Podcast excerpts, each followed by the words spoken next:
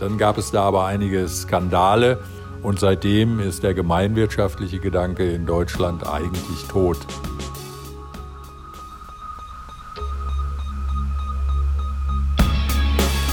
In guter Verfassung. Der Grundgesetz-Podcast.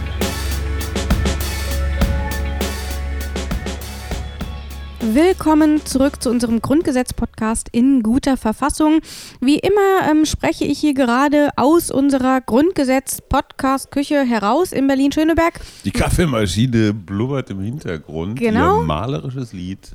Könnte fast schon unser Intro werden, so häufig wie die im Oder? Hintergrund läuft, oder? Ja, aber es ist ja kein Showbrubbeln, die läuft ja wirklich. Ja, wirklich. Wobei man dazu verraten muss, wir haben heute die Grundregel, also ich habe die Grundregel eingeführt, erst eine Folge und dann gibt's Kaffee. Es Oder Tee. Rabea trinkt. Rosen, Rose, Kamille, Lavendel. Rose, Kamille, Lavendel. Ist das nicht der Hammer? Es ist einfach der Hort der, des, des netten Miteinanders hier. Wirklich. Und vielleicht, wir haben jetzt schon so viel gequatscht, vielleicht sollten wir uns noch mal kurz vorstellen. Du bist Hajo Schumacher, Und du bist Rabea Schlotz, die, Genau. die Chefin. ich bin die Chefin von Hajo. So ist Genau, ich bin ja nur kleiner Dienstleister wie immer. es. Und äh, wir sprechen in Sie dieser Folge. das auch überhaupt Nö, nicht. ich nehme das so hin. Das ist der Hammer. Ähm, in dieser Folge sprechen wir über Artikel 15 des Grundgesetzes. Ähm, dort geht es um die Sozialisierung und was damit genau gemeint ist und ähm, wo dort auch die Unterschiede zum Artikel 14 liegen. Ähm, den haben wir nämlich in der letzten Folge gesprochen. Darüber werden wir uns in dieser Folge unterhalten und ähm, fleißige Zuhörer kennen das schon. Ähm, bevor wir das tun, blicken wir nämlich ähm, auf die letzte Folge zurück, was gerade in dieser Folge vielleicht gar nicht so schlecht ist, weil es eben doch schon ziemlich ähm, verwoben ist und vielleicht auf den ersten Blick man gar nicht so richtig die Unterschiede erkennen kann. Und deswegen, wir haben uns auch darüber unterhalten, wie häufig ähm, wir denn mit Artikel 14 überhaupt in Kontakt kommen. Da steht drin, Eigentum verpflichtet, damit kommen wir also wahrscheinlich relativ regelmäßig in Kontakt.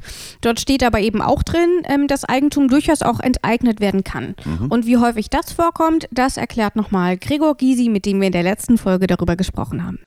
Äh, Wir geraten damit eher selten in Kontakt. Es gibt wenige Fälle, aber die sind dann meist auf kommunaler oder auf Landesebene, nicht auf Bundesebene.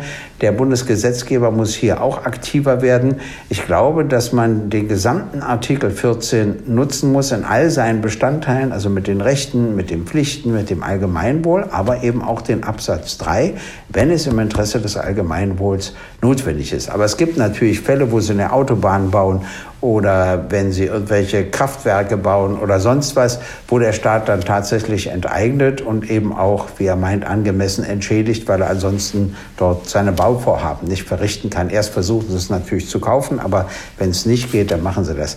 Also gar nicht so häufig und schon gar nicht auf Bundesebene. Ähm, heute aber beschäftigen wir uns mit einem Artikel, mit dem wir tatsächlich noch viel seltener in Kontakt kommen, nämlich exakt noch kein einziges Mal in der Geschichte der Bundesrepublik? Deutschlands. Echt wahr. Aha. Ähm, dann verrat doch mal, worum es überhaupt geht. Genau, ich würde sagen, wir hören einfach mal rein und der komplette Artikel besteht auch nur aus zwei Sätzen. Das ist also eigentlich gar kein Absatz 1 und Absatz 2 gibt es sowieso nicht, wo keine Nummerierung ist, braucht man nichts. Deswegen hören wir jetzt den kompletten Artikel in Gänze einmal durch und dann können wir uns darüber unterhalten. Grund und Boden, Naturschätze und Produktionsmittel können zum Zwecke der Vergesellschaftung durch ein Gesetz, das Art und Ausmaß der Entschädigung regelt, in Gemeineigentum oder in andere Formen der Gemeinwirtschaft überführt werden. Für die Entschädigung gilt Artikel 14 Absatz 3 Satz 3 und 4 entsprechend. Ich finde ja, das klingt erstmal ziemlich ähnlich zu Artikel 14. Da ist auch wieder von Enteignungen die Rede, von Entschädigungen. Also eigentlich genauso, wie wir es auch in Absatz 3 von Artikel 14 so geregelt haben. Oder? Ja, wobei interessanterweise zum Zwecke der Vergesellschaftung, das ist ja nochmal was anderes. Ähm, hier ist nicht von der Eignung die Rede, sondern in andere Formen der Gemeinwirtschaft überführt werden. Plus, als ordentlicher Marxist äh, merke ich natürlich auf bei dem Namen Produktionsmittel.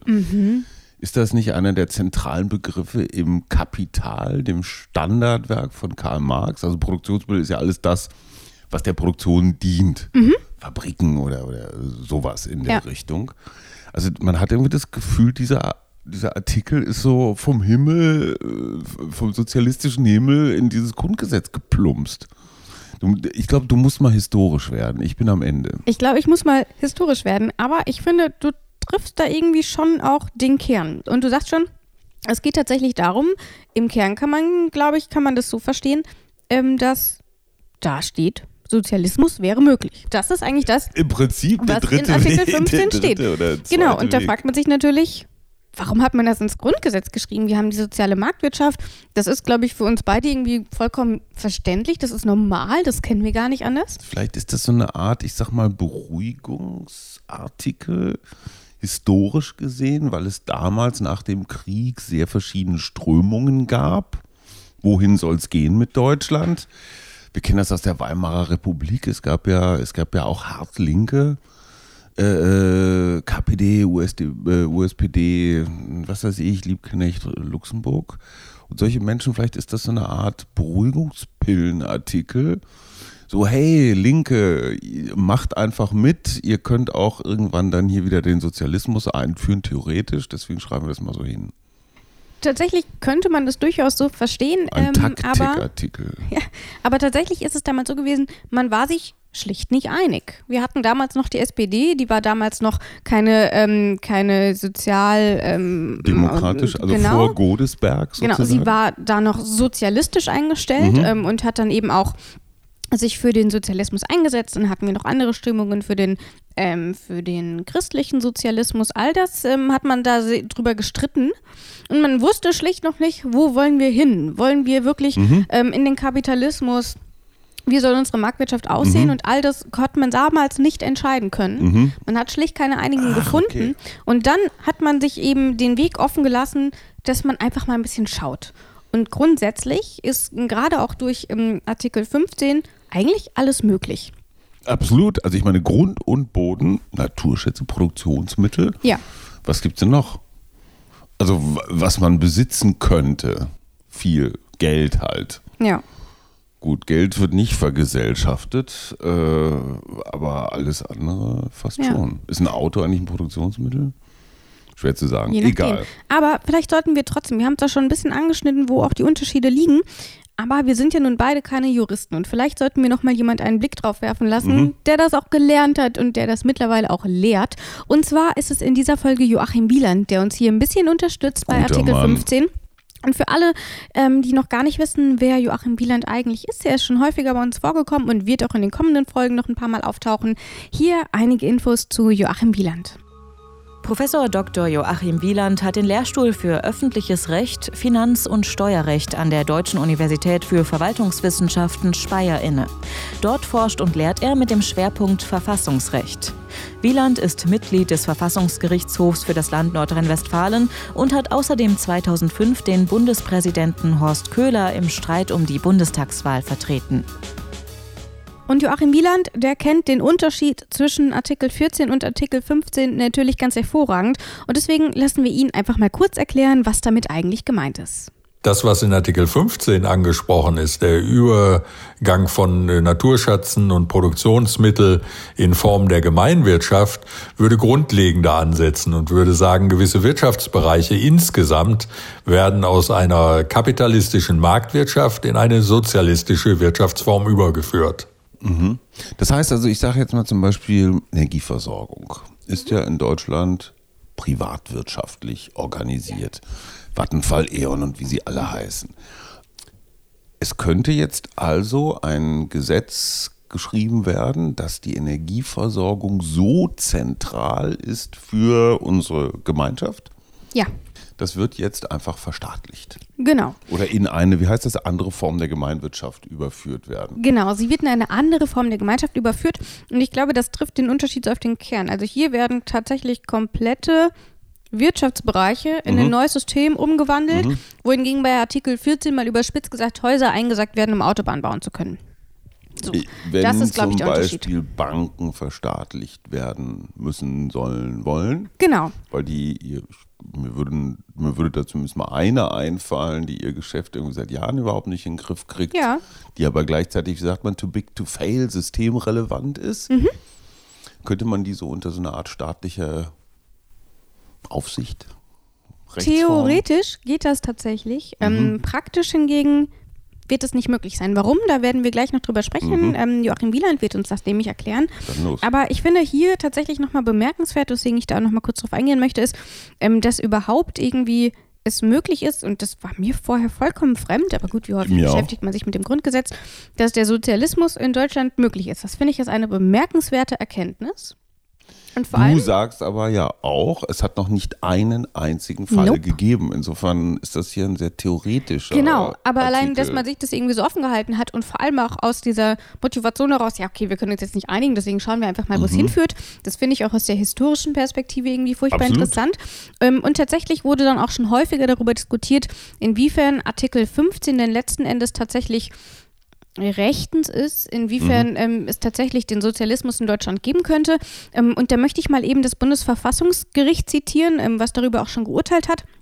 Und die haben nämlich gesagt, ich zitiere, die wirtschaftliche Neutralität des Grundgesetzes besteht lediglich darin, dass sich der Verfassungsgeber nicht ausdrücklich für ein bestimmtes Wirtschaftssystem entschieden hat. Mhm. Dies ermöglicht dem Gesetzgeber, die ihm jeweils sachgemäß erscheinende Wirtschaftspolitik zu verfolgen, sofern er dabei das Grundgesetz beachtet. Und das zeigt ja eigentlich mhm. schon, theoretisch könnten wir eigentlich alles machen, was wir wollen. Wir haben uns dann eben nur für die soziale Marktwirtschaft entschieden, hätte aber auch durchaus anders laufen können. Gerade natürlich, als die DDR quasi mhm. der BRD beigetreten ist, anders kann man das ja fast nicht beschreiben. Ganz ehrlich, wenn ich beigetreten, äh, das war, glaube ich, die offizielle Beschreibung, um andere sprechen von Kolonialisierung. Genau, weil wir heute ähm, so von der, von der Vereinigung sprechen, das war ja tatsächlich eher eine. Vereinigung Beitritt. klingt so wie zwei, zwei gleich ja, genau. große, wertige, mächtige. Ähm, wenn ich Linkspartei wäre, hier nur mal kurz ein ein Stück unerbetener Politikberatung. Wenn ich Linkspartei werde, wäre, würde ich anhand dieses Artikel 15 mhm. zumindest mal einen, einen Fall, muss man sich überlegen, was das ist, ähm, bis vor das Bundesverfassungsgericht treiben, um zu gucken, wirklich praktisch zu gucken, wie viel Sozialismus ist denn tatsächlich möglich. Und ob es jetzt um Sachen wie die Bahn, um Verkehr, um, wie gesagt, Grundversorgung, Energie, Wasser, weiß der Geier was geht, da lässt sich schon irgendwo von einem schlauen Juristen ein Case, wie man neudeutsch sagt, finden, anhand dessen man das mal einmal durchexerziert. Einfach ja. um zu gucken, was ist möglich. Und das geht ja hier nicht nur für Bund, es kann ja auch kommunal sein oder, mhm. oder sowas. Ich finde es hochspannend. Ich auch weil gerade so öffentlich-rechtliche Konstruktionen, es muss ja nicht immer direkt unter so hammerharter Staatsaufsicht stehen, es gibt ja andere, andere Organisationsformen.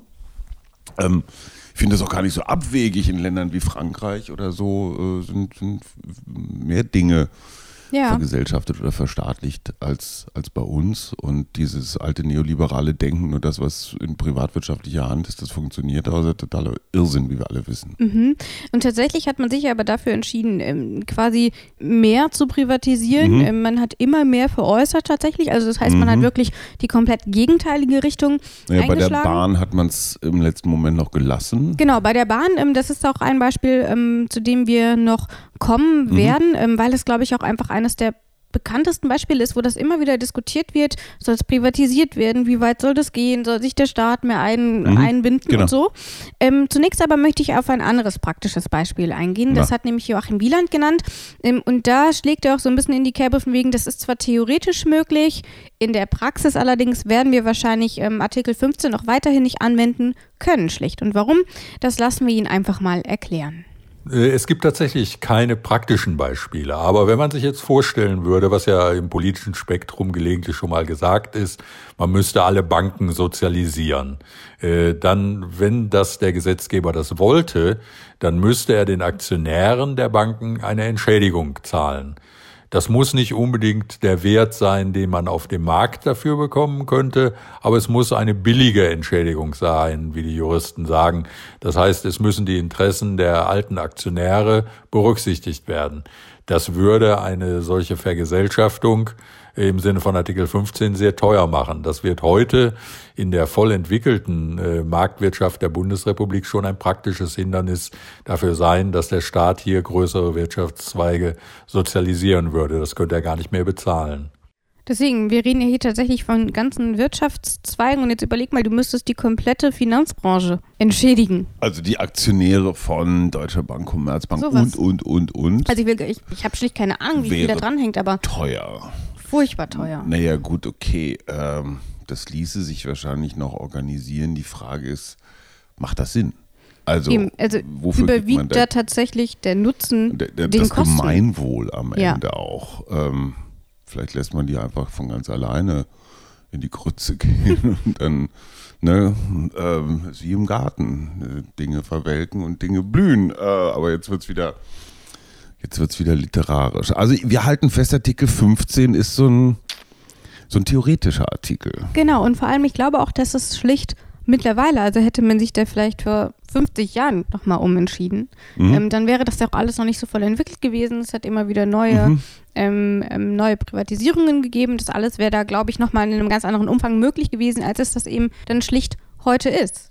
Und das finde ich dann irgendwie schon noch interessant, um einfach mal zu sehen, wie so sich so ein Artikel dann tatsächlich irgendwann auch ja, verläuft, ja irgendwie schon, ne? Und es, er, es erweitert natürlich den Blick, wie du zu Recht sagst, was ist alles im Ernstfall, wenn es jetzt wirklich mal, wenn irgendwas hart auf hart kommt, was ist alles möglich? Ja. Und ähm, ich kann mir jetzt keine wirklich rosa-roten Situationen vorstellen, in denen dieser Artikel dann mal irgendwann vielleicht doch zur Anwendung kommt. Es ist auch ein Krisenartikel. Ne? Also irgendwas läuft so gar nicht oder ist bedroht oder so und der Staat muss einspringen. Wie gesagt, Finanzkrise war schon mal so ein bisschen in die Richtung, aber äh, das haben wir auch alle schon wieder sauber verdrängt bis zur nächsten. Aber ich glaube tatsächlich auch, dass selbst es gibt zwar einzelne Parteien vielleicht, die das ganz gut fänden, m, aber ich glaube, dass grundsätzlich der politische Wille und auch der gesellschaftliche Wille, Mhm. ähm, glaube ich, gar nicht ähm, zum Sozialismus tendiert, also nicht in der großen Bevölkerung. Ich, ich möchte dich, geschätzte junge Kollegin, vielleicht doch einmal aus der Rolle des weißen alten Klugscheißers ähm, zurechtweisen. Ja, Es ist ja nur, weil hier ein bisschen was vergesellschaftet wird, nicht sofort der Sozialismus. Nee.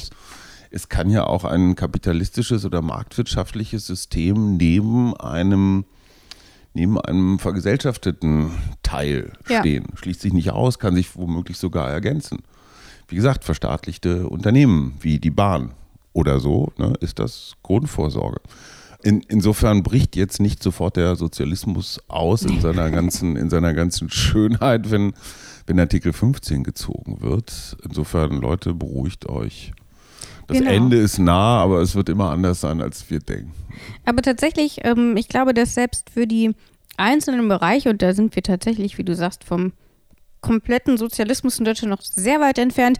Ähm, auch das ist, glaube ich, gar nicht so in der, in der aktuellen Bestrebung tatsächlich. Und ähm, du ahnst es sicherlich schon, Joachim Wieland wird uns das Ganze nochmal einordnen, wie Ja. es denn aktuell dann eigentlich auch um Artikel 15 steht. Dann gab es da aber einige Skandale und seitdem ist der gemeinwirtschaftliche Gedanke in Deutschland eigentlich tot, sodass man sagen kann, äh, das, was jetzt in Artikel 15 steht, zeigt nur noch der, den weiten Rahmen, den der Wirtschaftsgesetzgeber verfolgen könnte.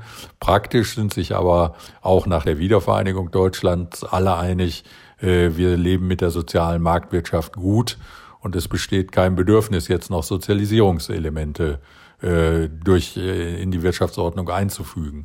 Verfassungsrechtlich möglich wäre das aber durchaus. Hast du denn das Bedürfnis? Du guckst gerade so jetzt- kritisch. Also, Herr Wieland, bei allem Respekt, sagt das so, ähm, so widerspruchsfrei. Wir leben mit der sozialen Marktwirtschaft ganz gut.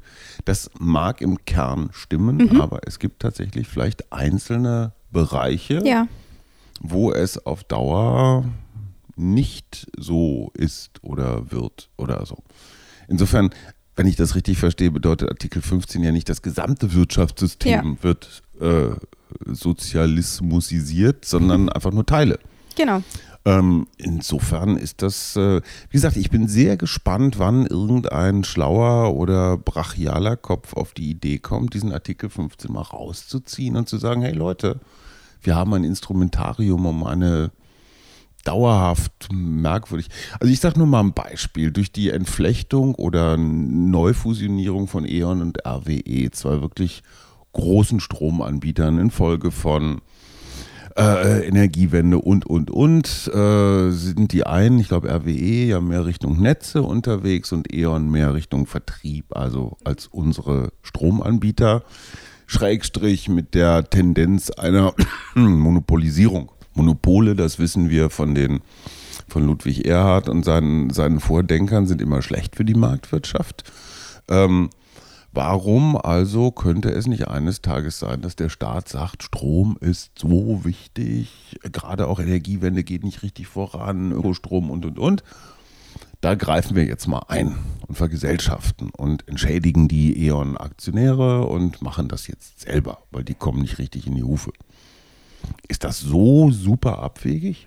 Ich glaube von der Diskussion her tatsächlich gar nicht. Ähm, also es gibt ja immer wieder Kritik ähm, mhm. daran, wie wir es aktuell ähm, politisch und ähm, wirtschaftspolitisch insbesondere handhaben.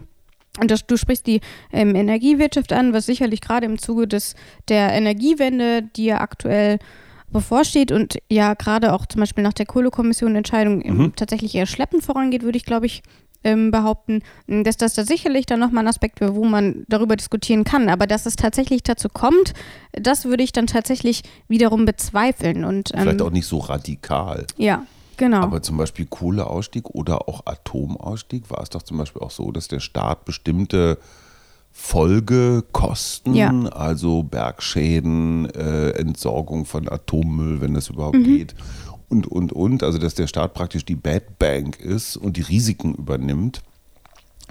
Und es ist ja schon merkwürdig, dass immer dann, wenn, wenn unkalkulierbare Kosten entstehen, dann muss der Staat, die werden vergesellschaftet, ja. diese Kosten. Ähm, aber unternehmerische Entscheidungen, da darf der Staat dann nicht so richtig mitreden, was im Sinne des Gemeinwohls ist ich denke, das muss nochmal, das erfordert einen ganz neuen Podcast. Der Podcast wird heißen Sozialismus jetzt, Chancen und Risiken. Du wirst auf jeden Fall dabei sein, ob ich dabei bin, weiß ich noch nicht. Ähm, aber um wieder zu unserem aktuellen Podcast zurückzukommen, bevor wir hier neue Podcast-Ideen ausspinnen, ähm, möchte ich mal kurz über ein Beispiel sprechen. Du hast es vorhin schon kurz genannt, nämlich die Deutsche Bahn. Und mhm. vielleicht erstmal, damit wir wissen, worüber wir überhaupt reden, ähm, hier ein kleines Erklärstück, wie es denn eigentlich über die, ähm, um die Deutsche Bahn steht, wem gehört das eigentlich, wer ist da wie involviert und wie immer gelesen und vorgetragen von Isabel Wob. Die Deutsche Bahn gibt es seit 1994. Damals wurde sie ins Handelsregister eingetragen, als Aktiengesellschaft, die aber zu 100 Prozent dem Bund gehört. Die Bahn ist also organisiert wie ein privates Unternehmen. Alle Gewinne und Verluste fließen aber in die Staatskasse. Das stellt die Gesetzgeber vor große Herausforderungen. 1999 wird der Konzern weiter reformiert und neu aufgeteilt. Damit war die Entwicklung des Unternehmens aber nicht beendet. Rund zehn Jahre später soll die Deutsche Bahn an die Börse gehen und zu einem Viertel privatisiert werden. Das war zum damaligen Zeitpunkt hoch umstritten, auch unter den Bundestagsabgeordneten. Letzten Endes stimmten 354 Abgeordnete für die Teilprivatisierung, 158 Parlamentarier aber dagegen. Und allein in den Fraktionen der Großen Koalition enthielten sich 60 Personen. Nur wenige Tage vor dem geplanten Börsengang scheitert das Projekt allerdings unerwartet. Nicht am Widerstand der Regierung oder juristischen Bedenken, es ist die Finanzkrise, die den Gang an die Börse platzen lässt. Ganz verworfen hat man den Börsengang zwar bis heute nicht, aber es gibt keine konkreten Ideen dazu. Derzeit gibt es auch ganz andere Sorgen. Die Kritik an unpünktlichen Zügen wächst stetig. Im Gegenzug steigen die Ticketpreise. Die Bahn erwirtschaftet zu wenig Geld, um das Streckennetz zu sanieren oder gar auszubauen. Und auch für neue Züge ist im Grunde kein Geld da. Der Bundestag hat für die Bahn eine Schuldenobergrenze von 20,4 Milliarden Euro festgelegt. Es fehlt nicht mehr viel, dann ist diese Grenze erreicht. Das ist vor allem deswegen heikel, weil die Bundesregierung plant, den Personenverkehr bis 2030 zu verdoppeln. Ohne eine Umstrukturierung des Konzerns wird das laut Wirtschaftsexperten kaum möglich sein. Ob nun allerdings die komplette Privatisierung eine Besserung bringt oder aber ob der Staat wieder mehr Funktionen übernehmen sollte, darüber herrscht große Uneinigkeit.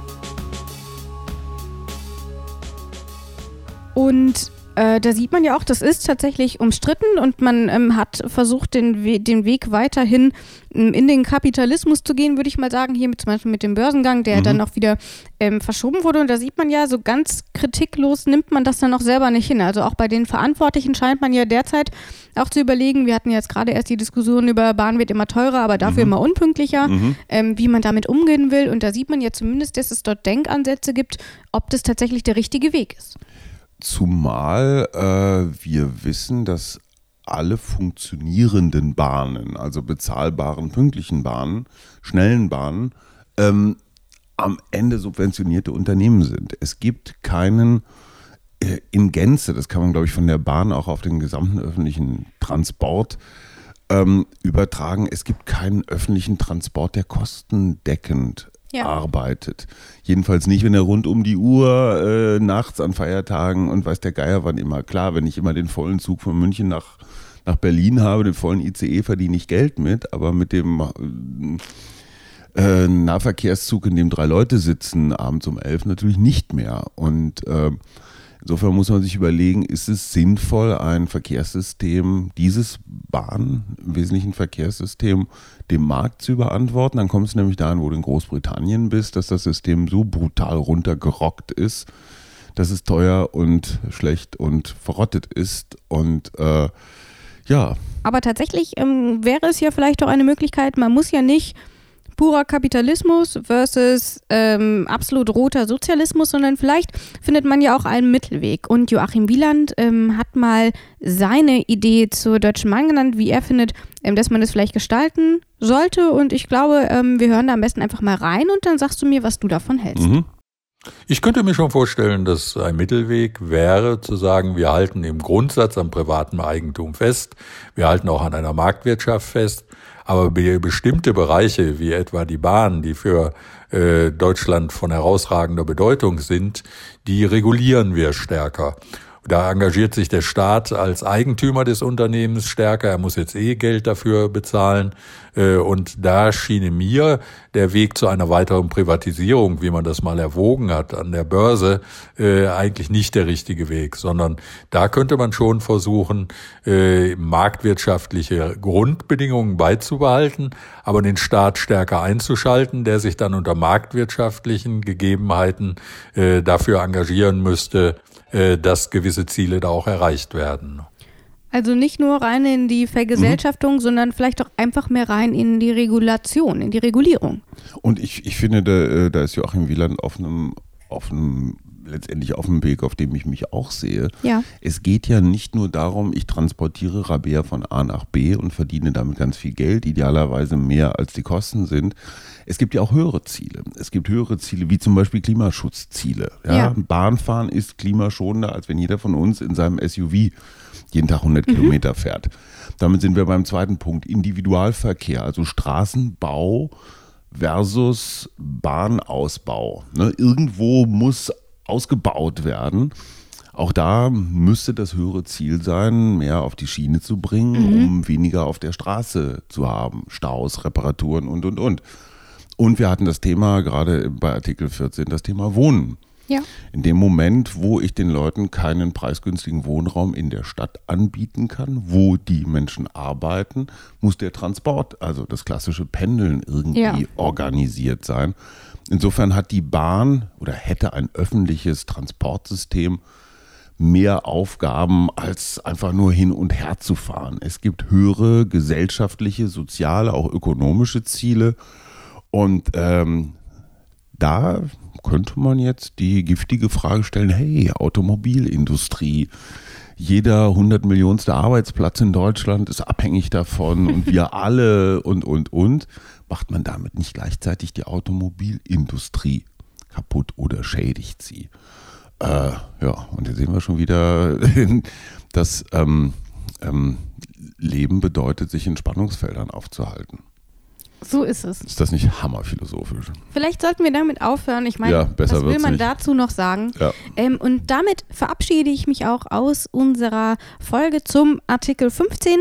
In der kommenden Folge werden wir über Artikel 16 sprechen. Ähm, da geht es um die deutsche Staatsbürgerschaft und um Auslieferungen. Mhm. Ähm, was es damit auf sich hat, das wird uns dann zum allerersten Mal Sina Vanessa Fontana von der Göttinger Uni ähm, erklären. Und natürlich. Mhm. Kurzer, kurzer Cliffhanger, Ja. äh, an die Frage, die wir nicht beantworten werden. Darf man oder kann die deutsche Staatsangehörigkeit entzogen werden?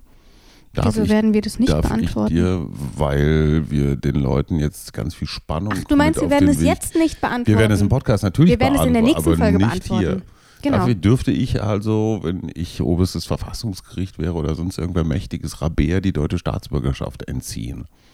Wir werden sehen. Ha! Wir werden es verraten und zwar in der kommenden Folge. Ähm, bis dahin bleibt natürlich nur zu sagen, wer Feedback, ähm, Kritik, Anmerkungen, Fragen hat, der schreibt uns einfach an grundgesetz.detektor.fm. Natürlich könnt ihr uns auch einfach eine, eine kleine Bewertung ähm, dalassen. Überall dort, wo ihr Podcast hört, kann man wahrscheinlich auch bewerten, was wir hier so die ganze Zeit quatschen. Und ansonsten bleibt nur noch zu sagen, ihr könnt diesen Podcast auch abonnieren, dann verpasst ihr keine einzige Folge mehr. Und natürlich könnt ihr auch einfach mal so unter detektor.fm vorbeischauen und gucken, was wir sonst noch so machen. Ähm, denn jetzt kommt der Knaller, wir machen mehr als diesen Grundgesetz-Podcast. Und damit verabschiede ich mich für diese Folge und ähm, ich freue mich schon auf die kommende Folge und damit sage ich Adieu.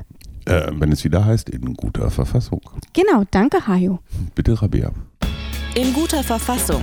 Der Grundgesetz-Podcast.